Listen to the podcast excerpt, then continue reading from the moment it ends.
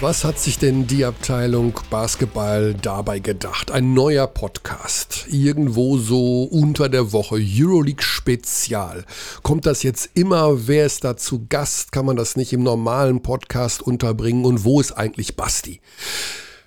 Guten Tag erstmal in die Runde. Also viele Fragen, viele berechtigte Fragen. Ich versuche sie so schnell wie möglich aufzulösen. Wir haben uns gedacht, ja, es gibt so viele interessante Spieler in der Euroleague, egal ob sie jetzt bei den Berlinern spielen oder bei den Münchnern, egal. Die Liga bringt so viele Persönlichkeiten hervor. Vielleicht macht es Sinn, die in einem neuen Gefäß, in ja, einem neuen Podcast, sie separat vorzustellen. Komprimiert, kompakt, 30, 40 Minuten. Und wir haben ja immer wieder auch mal darüber diskutiert, euch auch gefragt, macht es Sinn, sich auch nur auf Englisch mit den Spielern zu unterhalten, da natürlich ein Großteil auch von Unix-Spielern eben nicht der deutschen Sprache mächtig sind. Die Resonanz war positiv, ja, macht das doch. Und das alles zusammengenommen da haben wir uns gedacht, eventuell ist das eine sinnvolle Sache, einfach mal auf Schnickschnack zu verzichten, so wie hier. Genau, das Launchpad bleibt in der Kiste. Ähm, Basti ist jetzt auch noch nicht mit dabei, weil wir einfach den Fokus auf den Gast richten wollen. Schnell zum Thema kommen wollen und mit Leuten reden, die bisher bei der Abteilung Basketball entweder noch gar nicht zu Wort gekommen sind, weil wir dort uns ja fast immer auf deutschsprachige Gäste ähm, festgesetzt haben in den letzten sechs, sieben Jahren, aber weil sie doch so viel zu erzählen haben, weil es so spannend ist und weil solche Persönlichkeiten sind, die prägend sind für die BBL und für die Euroleague, dass man da einfach mal eine größere Fläche schaffen muss und das eben rauslöst aus unserer normalen Ausgabe von Abteilung Basketball, die es natürlich weiterhin wöchentlich geben wird. Das ist im Grunde die ganze Geschichte dahinter. Und wir beginnen mit Luke Sigma von Alba Berlin. Das ist nämlich ein Spieler, der war zum Beispiel eben noch nie zu Gast bei Abteilung Basketball in den letzten sechs Jahren.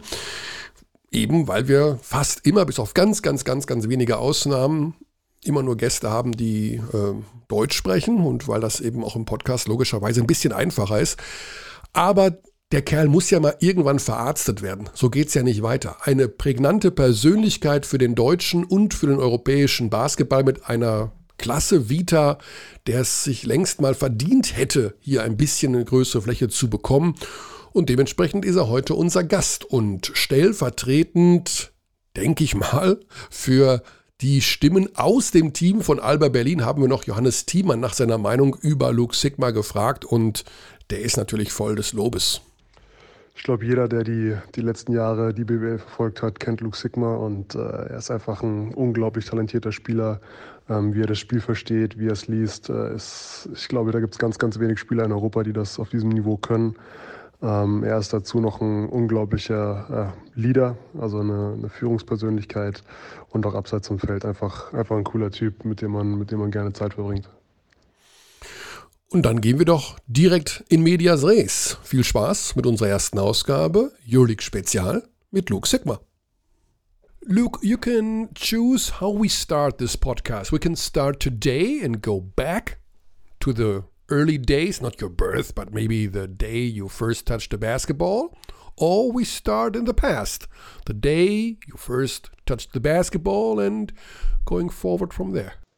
Um, I'm good with going in kind of chrono- chrono- chronological order. Okay. Starting early and and, and going through like a more normal progression. That sounds good. Okay, then let's start in the past. When was the first time you touched a basketball? Do you remember? Uh, I mean, I was so young that yeah, it's hard to remember a specific moment. I mean, honestly, ever since I could remember, I was playing basketball. Um, you know, obviously with my dad playing, um, we always had a hoop, you know, out in the driveway, and uh, me and my brothers kind of grew up um, just, you know, playing friends as well. Um, it was always kind of a more than anything a social social thing for me. You know, my my group of friends growing up and my family, we were all you know pretty good athletes, and that was our way of, you know, but you, but you uh, didn't you know, join your, your father in practice with the with the Sonics or, or no, I, I was I, he had retired by the time when I was two years old. Ah. So I was born in 1989 and he retired in 1991. Ah, okay. So um, and so those two years he was playing in Milwaukee, and I, I, I don't remember those. Um, and then he retired. He kind of wanted to be around for you know me and my brothers as we grew up. So um, so really, you, I didn't I didn't go to practices until he was started coaching with the Sonics, and okay. then I would go. But that was when I was a teenager. Luke, let's skip some years and uh, let's talk about your time after college. You joined the University of Portland for four years, and especially your stats in your senior year, they were pretty good. But you were not selected for the NBA draft in 2011. What were the reasons for it? Why weren't you selected for the NBA draft? I think, A, I would think I was a little undersized to play the 4 mm-hmm. Um, I don't think people saw me as like a true stretch four, and in that moment, I wasn't. Not saying I am now either, but um, you know, athletically, I wasn't up there with a lot of those guys. Uh, you know, that go to the top of the draft, so or even the bottom of the draft. But um, you know, I, I never, you know, I didn't have these. Everyone has a dream of going to the NBA, but I, I was pretty realistic in knowing that my spot was going to be heading overseas and um, kind of making my way, making my way, uh, you know, over here in Europe. So um, obviously, the NBA is always a dream, especially a big NBA fan like myself, you know, growing up. But uh, I also knew that, you know, maybe at that time it wasn't going to happen. So uh, I was I was excited to go over to Spain. But uh, it's still pretty unusual the uh, transfer from University of Portland not being drafted to the second Spanish league. How did that yeah. come? So uh, it's actually funny because um, I ended up playing in uh, the Portsmouth Invitational, which is basically they select 64 of the best college seniors to play in a tournament uh, mm-hmm. after the season's over in, in Virginia. You were and, the third best rebounder, by the way, in that tournament. I do have yeah. all, I do have even the stats from this tournament. Yeah, yeah. Uh, no, I ended up having a good one. I think I was kind of a replacement. Uh, I wasn't on the original list, but I was able to, um, you know, find my way in. And that's where Himar Ojeda, who's you know the, the, sports director here at Alba, but at that time he was the sports director at Gran Canaria, um, whose second team at the time was La Palma, who I ended up signing with. But he always tells a story where you know he watched me in the in the um, the tournament. In the tournament, oh, okay. but he yeah, but he what kind of piqued his interest was he ended up, you know, there's only three restaurants in the whole city of Portsmouth. It feels like, and you know, near the hotel and everyone goes to. So I was there with a couple of just the players who I knew who were in my league uh, in the WCC, and we were out to dinner and just enjoying ourselves. Um, you know, laughing at the table, and I think Himar was sitting like two tables over and just saw that and it kind of piqued his interest. So I always kind of tell that story to realize, you know, to younger guys saying you never know who's watching on or off the court. And um, then he got in contact. He knew my agent, and you know, one thing led to another. I ended up signing there and um, playing for Carlos Frade was my head coach, who's now the development coach here in in Berlin as well. So um, you know, small basketball world. Small basketball world in La Palma, the volcano island, where a lot of trouble is right now with the with the volcano. You, this was, was your first uh, European team. Yeah, yeah, it's just a tiny little island. Obviously, it's kind of devastating what's going on there now. Mm-hmm. Um, you know, it's a little bit on the other side of the island from where I lived, but um, yeah, still a really scary situation. And just seeing how you know, kind of helpless people can be in that situation. But uh, you know, for my first year there, was unbelievable. Pretty small island, not a lot of people, but beautiful. You know, you got the beach right outside your door. Um, paid for some long away trips, but uh, you know, we had a young team. yeah. with a lot of guys who ended up playing at a high level. So uh, it was a lot of fun for sure. After that, you joined the team of Burgos, then Canarias, Canarian Islands, Tenerife, Valencia. Don't get me wrong here, Luke, but this sounds like a multi year vacation. These are all touristic highlight spots. Yeah, I always I always told my agent, I said, you did a good job. Five of my first six years, I was, you know, somewhere on the beach yeah, I mean, beautiful in terms of if you go to Spain, and those are the kind of places you think of on the beach, great weather, sunshine, uh, really nice people. You still on, so, you still go on vacation there? I mean, I don't really have too much time for vacation now. Um, you know, usually my my summer vacation is I spend it. You know, I just head back home just because you know the summer's so short now, and I don't get to see my family that much. So being able to be back in Seattle in the summer, but I have been a couple times. Um, after once the season's over, headed to Spain, uh, Ibiza, uh, did a tour kind of through Sevilla and Granada and Barcelona. So um, you know, it's definitely up there on the places I like to escape to if if I ever have the time. Mm-hmm. Okay, now we do understand the transfer to Alba Berlin much more better as you already had the connection to Himar Ojeda. So Ojeda and Aito were the two main reasons for your transfer to Alba Berlin. Yeah, I I never played for Aito. Um, I'd only played against him. Uh, but was familiar with him and mm-hmm. you know knew a lot of guys who played for him and only said great things. So when I had the chance, uh, you know, Aito signed with Alba before I did. So when I had the chance to kind of come here, and I was really excited about the opportunity to work with him, not only because he's a legend, but from what I've heard, his style of coaching is something that I think really fit my play style. And I think, you know, four years later, we can say uh, kind of worked out for, for everyone involved. And, um, you know, it's, it's, it's an opportunity I'm glad I took. Yeah, you can say that it definitely worked out for both sides. When you arrived in Berlin, I mean, in the meantime, you have a special relationship to the city of Berlin, to the franchise Alba Berlin. Um, when you arrived a couple of years ago, 2017, could you imagine playing there for a couple of years, even building a legacy? Um, yeah, I mean, I wouldn't say that's actually kind of it's a tough question to answer. So I had visited before I signed with Alba. I had visited for a couple days um, after one season, and I loved the city. Uh, and then had the chance when I saw Himar got the job here, and ended up having a chance to sign here, and I came here. At that moment, I didn't know how long, you know, I'd play here. But I think within the first couple of weeks, months, I understood kind of what a special place it was and um, just how it meshed so well with how you know who I am as a person, but also uh, you know the values I have in terms of my basketball experience and and style of play and the team and how the club's run. It's it's just something that you know felt right from the beginning, and uh, so I could think I could definitely see myself staying a little longer and. Um, obviously signed a longer contract um, with my second contract and haven't you know, uh, don't regret it one bit. Um, still loving coming to work every day. And, you know, my teammates and my coaches in the in the club and the fans and the city. So, um, you know, still still really happy here in Berlin. So your contract ends in 2023, I guess. So two more years. Yeah. Yeah. Yeah. So one more season yeah. after this one. Correct. So, any chance that you will end your career in Berlin? Uh, I'm not sure. It's difficult to yeah, well, answer I mean, these questions. I, from your, your agent will tell you don't answer these kind of questions. Yeah, well, I think I mean that involves knowing when the career is going to be over, mm. and uh, at this point, I want to play as as as long as I can. Um, you know, I've been very lucky to be healthy. You know, knock on wood. Uh, 32 right now. Yeah.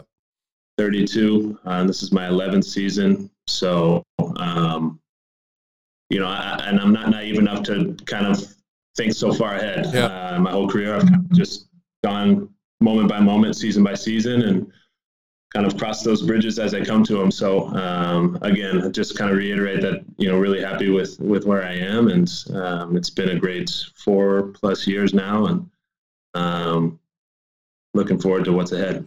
What do you like about or love about the franchise Alba Berlin? What is different compared to other franchises? Um, I mean, I think there's a couple things. Uh, things that kind of jump out. Um, just really like how the emphasis they put on their youth program um, in, in growing players from within. Mm-hmm. Uh, you know, I've I was a late bloomer. Um, and I was lucky to have coaches that believed in me from an early age, where you know I may have not physically been there, or um, but, but you know they trusted in me, and they knew I was going to be a project over time, and grew and grew and grew as a player.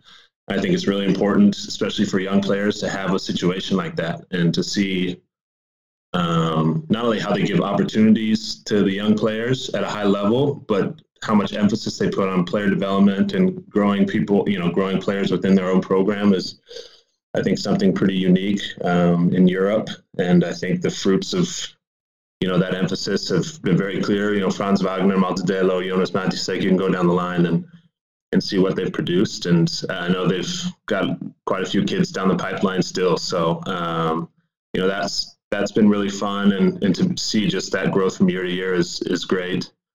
Uh, I think Alba's unique in the sense that, um, you know, we want to compete at the highest level, but there's not that kind of negative pressure of having to you know win every game. And if you lose a couple games it's hey you know you look and you say hey did you give your best in that game and think you played your hardest and mm-hmm. gave everything you had? And um, if you do that then you know more oftentimes than not you're going to be successful. But um, you know if it, you lose a game or two it's not going to be the end of the world. You got to understand it's a long process and i think that's very unique especially in high level basketball in europe to have uh, you know a club that understands that and is patient and, and cares about you know the individual and making sure that um, you know give them a lot of confidence is I think is very unique, but something that uh, has given us a lot of success. So um, you know it's kind of how I like to play the game as well. Is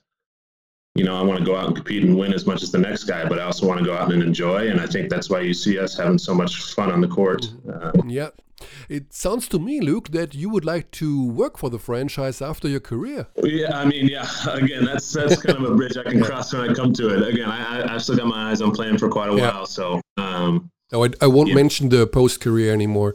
It's uh, way too early, way too early. What do you like about the city Berlin then? I mean, it's uh, I know many German people who who have really kind of difficulties with Berlin right now because everything is so wild. I would say it's uh, kind of chaos.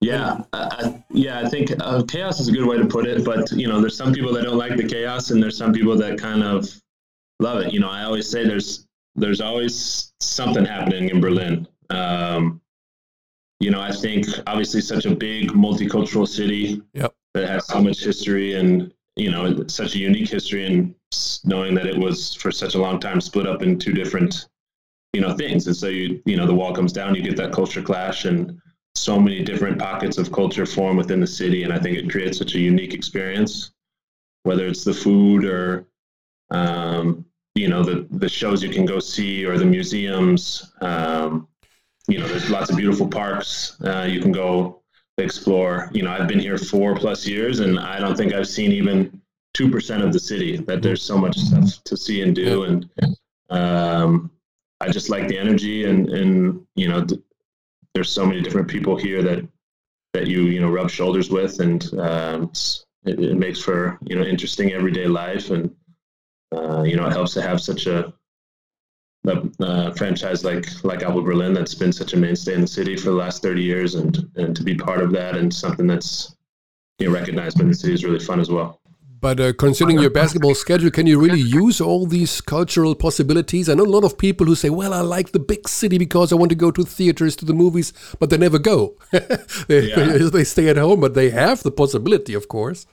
Yeah, I mean, there's something to say to that, to where it's not necessarily you're going to go to see all those things, but to have the possibility for sure. Uh, you know, the biggest thing I do is is in terms of food. You know, I love to go out and try new restaurants, and I mean, you can get every kind of food in the world here in Berlin. So, uh, you know, I'm always on the lookout for new places to go and try. You know, I have my usual haunts that I go to. And you live close uh, to the arena. You live in Friedrichshain or close to? Uh, I'm in Mitte. In Mitte. I'm in Mitte. Yeah, but uh, I mean, it's pretty. Depending on the traffic, what time of day you go, it's pretty easy to kind of find your way around. So, you know, I'll go Charlottenburg, Schöneberg. Mm-hmm. Uh, um, occasionally down to Neukölln, uh, Prenzlauer Berg. I think is really nice and pretty easy drive for me. Friedrichshain, obviously, but um, kind of just depends. It depends where the food is. I'm going to go search it out. Uh, you know, I'll go down a wormhole every once in a while on the internet trying to find some new places. So okay, well, it seems fun. that you know more than two percent. If uh, um, yeah, maybe, maybe, maybe three and a half. Yeah, three and a half. It's a really big city. Yeah, Luke. Um, at the beginning of a season, what is the way you um, approach the upcoming challenges? Is it like after the summer break, wow, great to see all the guys in 80 plus games, hooray? Or is it the older you get, it's more difficult to get motivated or to get in shape or like 80 games? Are you the fuck kidding me?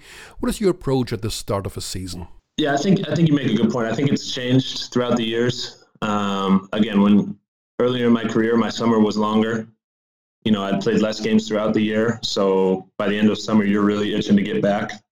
And now, you know, we play so late into June and Uh, mm. You know, last year with the schedule, it was you know wild and under lockdown, so it was took a little bit longer to kind of get that uh, motivation back. I think towards the end of the summer, but it's funny how the minute you kind of get on that plane, you know, from Seattle to fly back to Germany, you know, you miss your family, but kind of the minute you touch down in Berlin, it's I've got that motivation, and I don't know if it's a chicken and egg thing of what comes first. Is it me coming to Berlin, or it's just the timing that you know makes me kind of get back into it? But mm-hmm. you know, walking back in the gym, and you know, every year you have a couple new guys, and it's always fun to have some new blood, uh, you know, injected into the That's, you know the culture and the locker room, um, or in this case, you know, a, new head coach.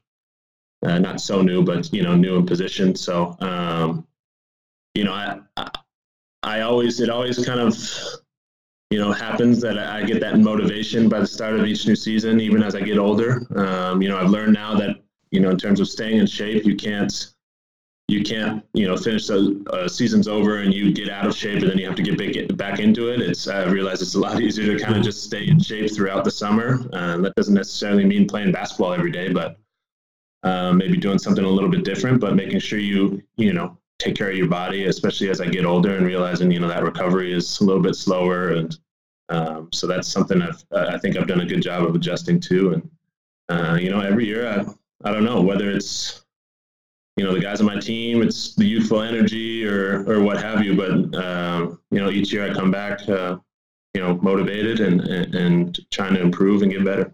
Does your family visit you during the season in Berlin? They came over for uh, Christmas? Yeah, they tried to. I think two, three years ago, they all came for Christmas, which was the first time I'd been with my family for Christmas in eight years. Wow! So that was really fun, and they got to see, you know, German Germany at Christmas time, which is there's one thing that Germans love. It's it's Christmas, and yeah. you know they go crazy for it. So the Christmas markets. Last year they weren't able to visit, obviously, because you know that no yep. No one was allowed into the country, and um, in terms of you know my family couldn't come visit, so that was that was pretty tough. Made for a really tough year uh, last year, but um, you know parents got plans to come in January, so that's exciting. Uh, it's been a while, so um, you know I think maybe a couple friends will come visit from back home as well. So uh, you know this year hopefully uh, I'll have some some visitors, unlike last year. Yeah. They should bring some pictures. You have empty walls over there. You need some pictures for the walls, I guess. Yeah, I know. I, need to get some decoration yeah, I'm working on it. Maybe I'm, I'm a little picky on what I want to put on the walls. Maybe. Maybe that's okay. Correct me if I'm wrong, but uh, the start of the season, the season itself, it seems more difficult than in the last couple of years. You have changes on the head coach position. Of course, uh, important players left the, the, the club, and you new players with uh, and uh, Tamir Blatt, who never played outside of Israel. Is this the most difficult season to start? in all those years you've been at uh, Alba Berlin? Yeah, but I don't. I mean, I would say looking, especially looking at the results, is difficult. But I wouldn't say that it's because we have a new head coach and new players. I think we got. I think the first two days of practice, we had three big guys hurt. Mm. You know, um, which is really tough. Uh, you know, no matter who you are. But yeah. uh, you know, I think it highlights you know what's great about this club is that even with a new coach and new players and you know kind of the struggles to start of the season, whether it be for injuries or, or what have you, but um, you know the grand scope stayed the same. We knew it was going to get better, that we had to grow, that we had a lot of new pieces that were growing and and competing, and Israel was you know from day one. He always emphasized the most important is that we go out and we compete and fight till the end and that's what we were doing in most of the games, and we still want to do every game. So if he told us if we keep doing that, I have confidence, you know, that the results are going to come. And I think now that we get guys back, and you see, you know, we can play, you know, bigger rotation and have more energy, and there's more left at the end of the game. It's it's resulting in you know more wins, and uh, you know the plan is to keep you know pushing in that direction, and I think it's gonna it's gonna you know really bear its fruits mm. towards the end of the season. We are huge EuroLeague fans in, uh, at Magenta Sport. We really like it, we really love it. And I know from another interview that you gave to the uh, FAZ that you prefer EuroLeague basketball compared to NBA basketball. Yeah. Um, why?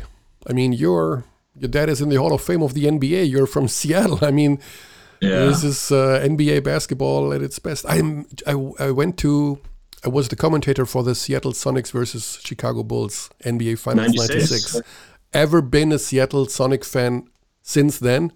Although obviously yeah. they left the city, but uh, I mean, you have to be an NBA fan by nature.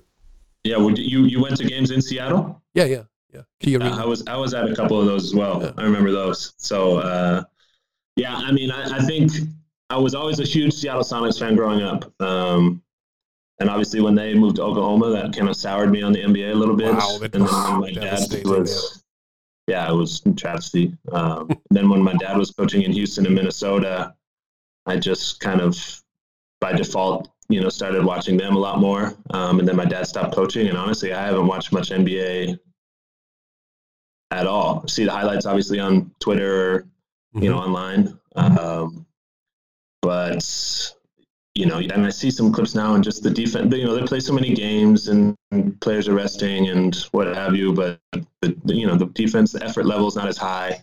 And when I turn on a EuroLeague game and, you know, the importance of every EuroLeague game is very obvious from the tip.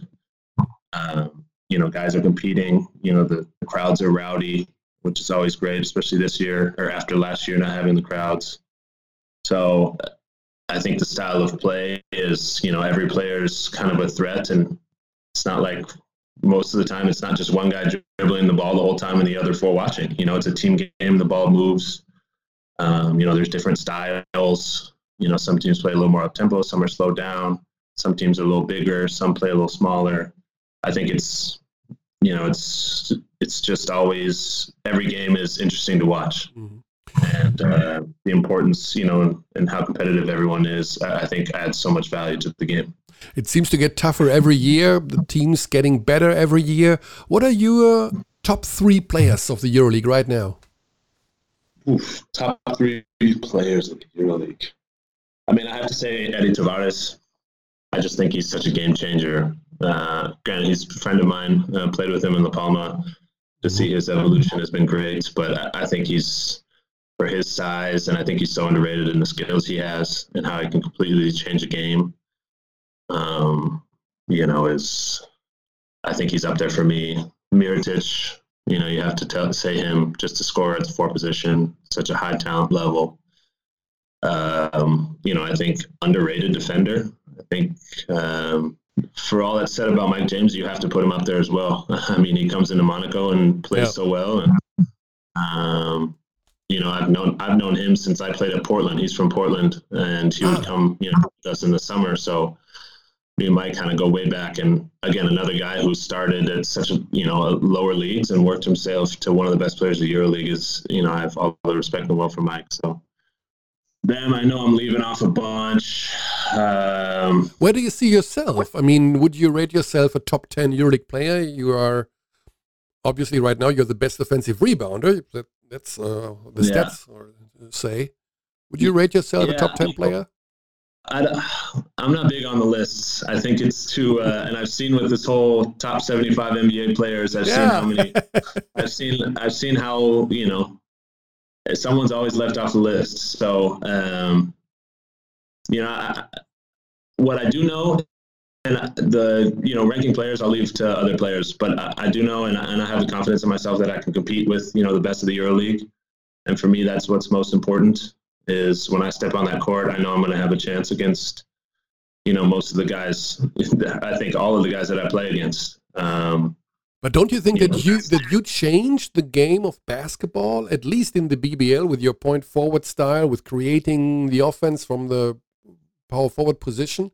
You yeah, I mean, I, I don't know. I don't know if that's really for me to say, but I think it's really encouraging that that you know bigger guys are getting um, more chances to you know, to whether it's to play in more of a playmaker role or create or kind of play in situations that aren't normally for big men. Um, whether I had anything to do with that, I, I, don't know, but it's encouraging, and I think it really just helps grow the overall skill, um, especially in the BBL. And I think you see guys that, like we played against, you know, Goran Huskic, who I played against, uh, or I, I knew from from Spain, is you know another great passing big man, more at the five position, but you know, to see him now, you know, averaging those assists and how the team moves and uh, he's able to find guys is, you know, really encouraging. And, um, you know, a lot of respect uh, to him for that. And, uh, I mean, you can go down the list. You saw Osetkowski last year um, with Ulm, and now he's, you know, playing at the EuroLeague level. Uh, I just think there's,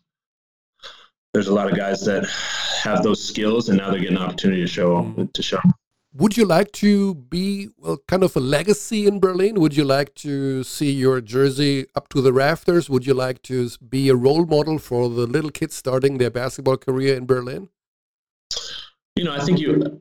I always set out to try and be a role model. Um, you know, it's whether you know it's the young kids or you know older kids or whoever. Uh, I think as professional athletes, we have you know a platform and we can we're able to set an example that's seen by a lot of different people so you know i've always kind of set out to be a role model um, and in terms of coming here to berlin I, you know there's a connection i've had with the fans in the city and uh, that's been really special uh, i think any player would love to see their jersey retired anywhere um, and what you know whether that happens for me in berlin I, I don't know. And again it's not for me to decide but um, you know the fact that people you know take that into consideration i think is really you know i, I have a lot of respect for that because it shows that um, you know i've been a part of something special here at alba. And uh, you know i'm not saying that's over. We want to keep continuing to do special things here but um, to be in consideration to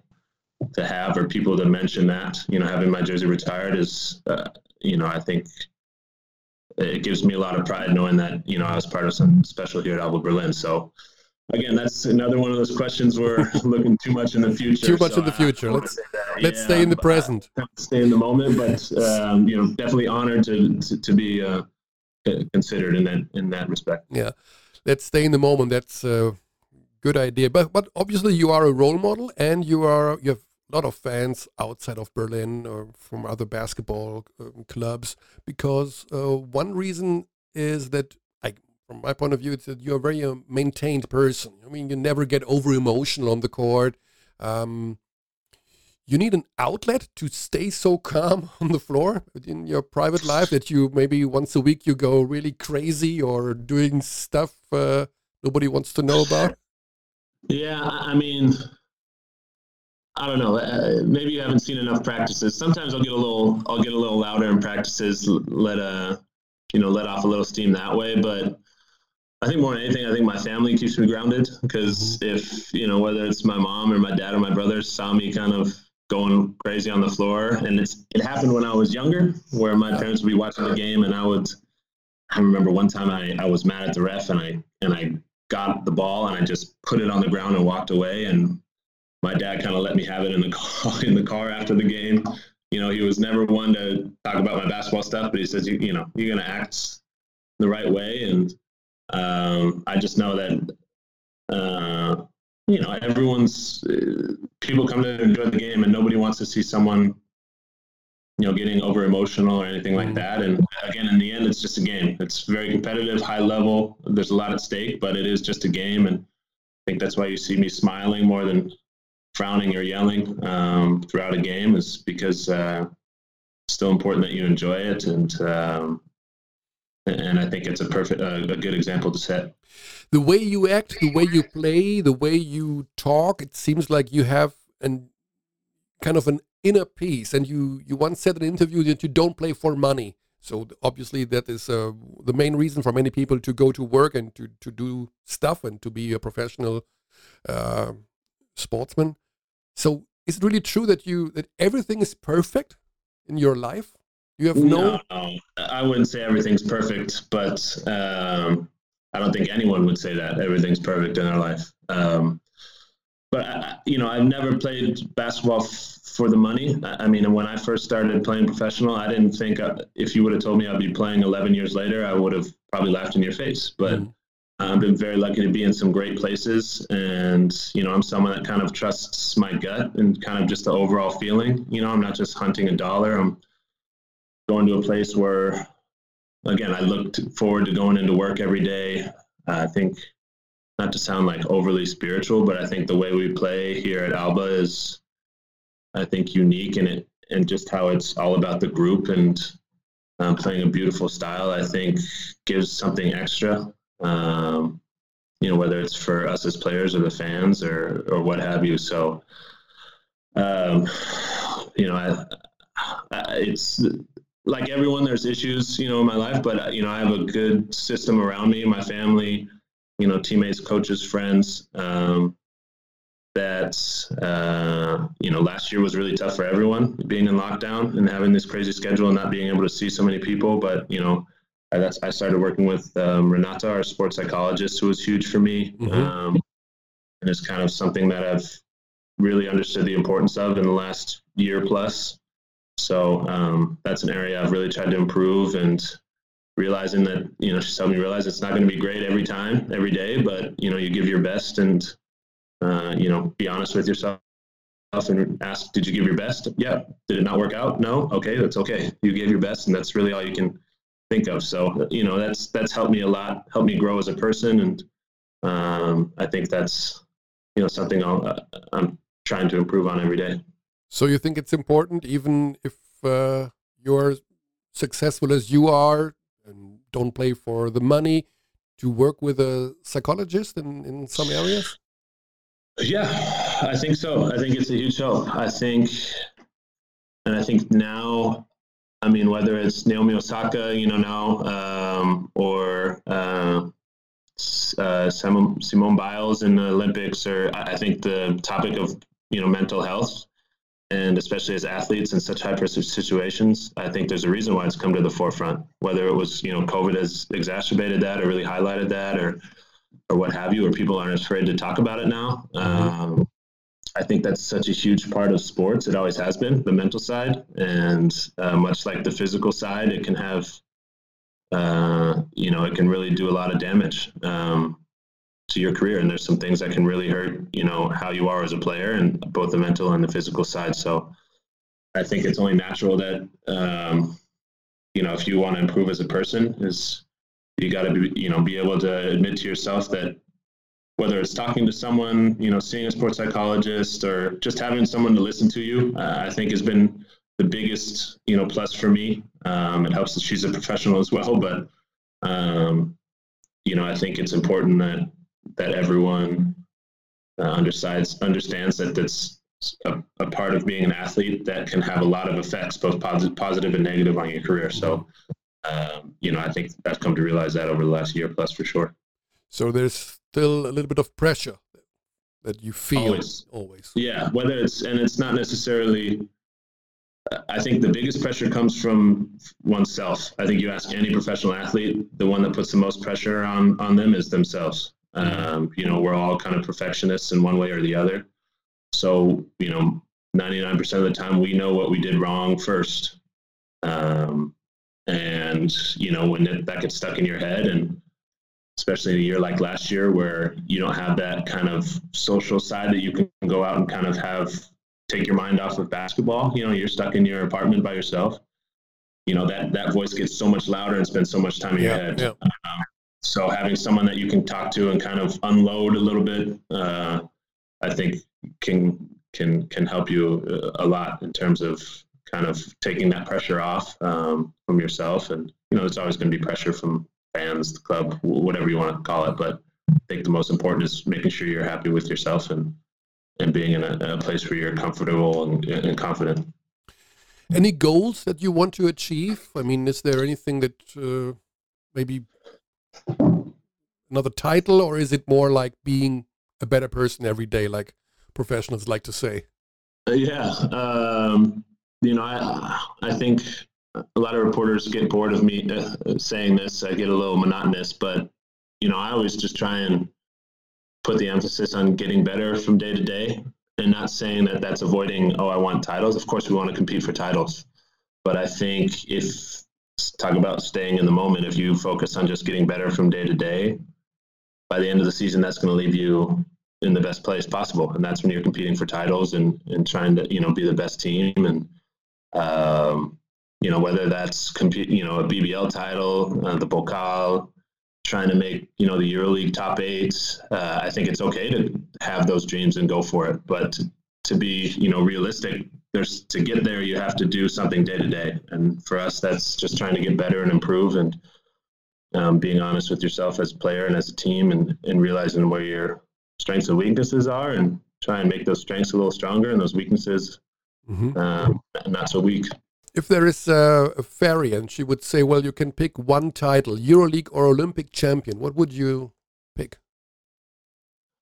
Olympic champion? Yeah playing for the U.S. I mean, national team? To, I would have to say Olympic champion because uh, that means I get to, you know, play with the best of the best and uh, put on the Team USA jersey. I think it's so unique. Um, you know, I have friends who played for, you know, guys I played with. I played for the Spanish national team, and mm-hmm. obviously now with Niels and Yoshi and JT and Maodo last summer.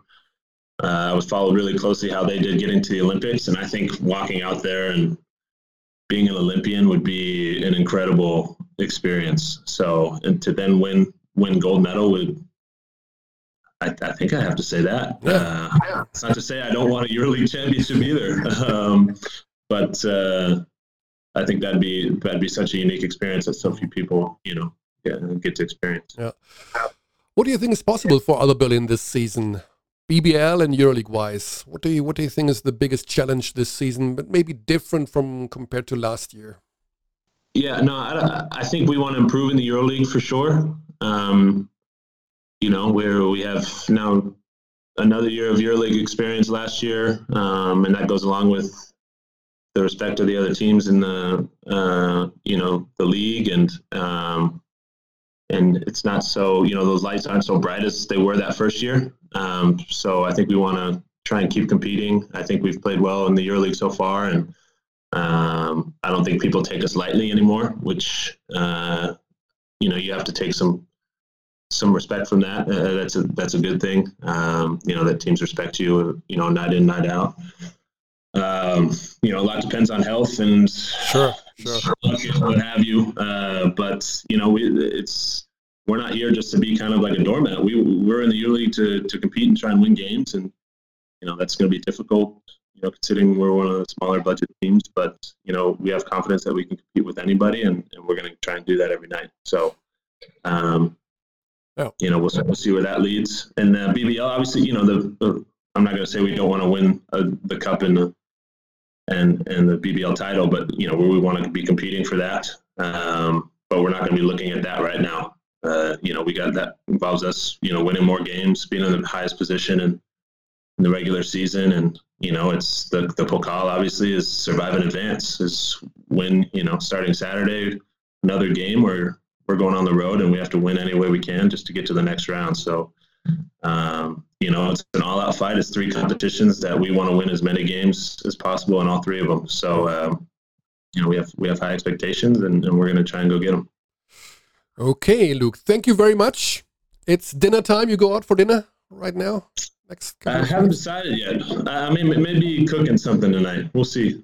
Thank you very much again, Luke. It was a pleasure. I'm looking really forward to uh, yeah to have you in the BBL. You're one of you're definitely one of the personalities that makes it so fun to watch BBL and EuroLeague basketball.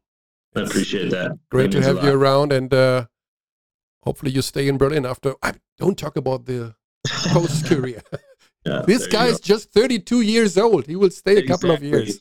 I'm a young 32. Yeah. How, how old was your dad when he retired?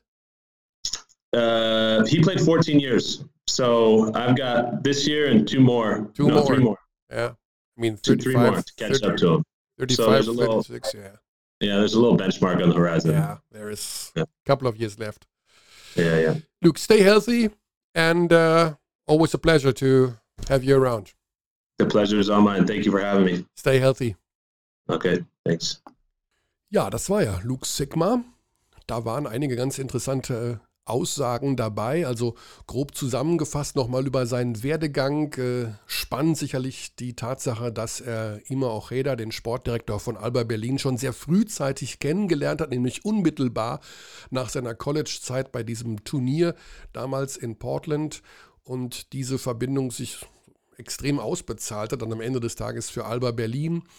Äh, natürlich auch über die Tatsache, dass er so eine Art Vorbild ist und vor allen Dingen auch dieses Projekt bei Alba Berlin interessant findet, die jungen Spieler heranzuführen und ihnen Verantwortung zu übertragen, dass er sich in Berlin einfach sauwohl fühlt und schon nach wenigen Wochen wusste, dass er vielleicht hier auch für eine längere Zeit bleiben kann. Aber er ist erst 32, er denkt noch nicht darüber nach, was nach der Karriere kommen könnte ob das dann in Berlin sein wird oder in welcher Funktion, in welcher Aufgabe überhaupt. Er will da so ein bisschen, vielleicht, ja, sagt er, die Benchmark ist die von seinem Vater. Der hat auch bis Mitte 30 gespielt und bis dahin hat er ja noch ein bisschen Zeit.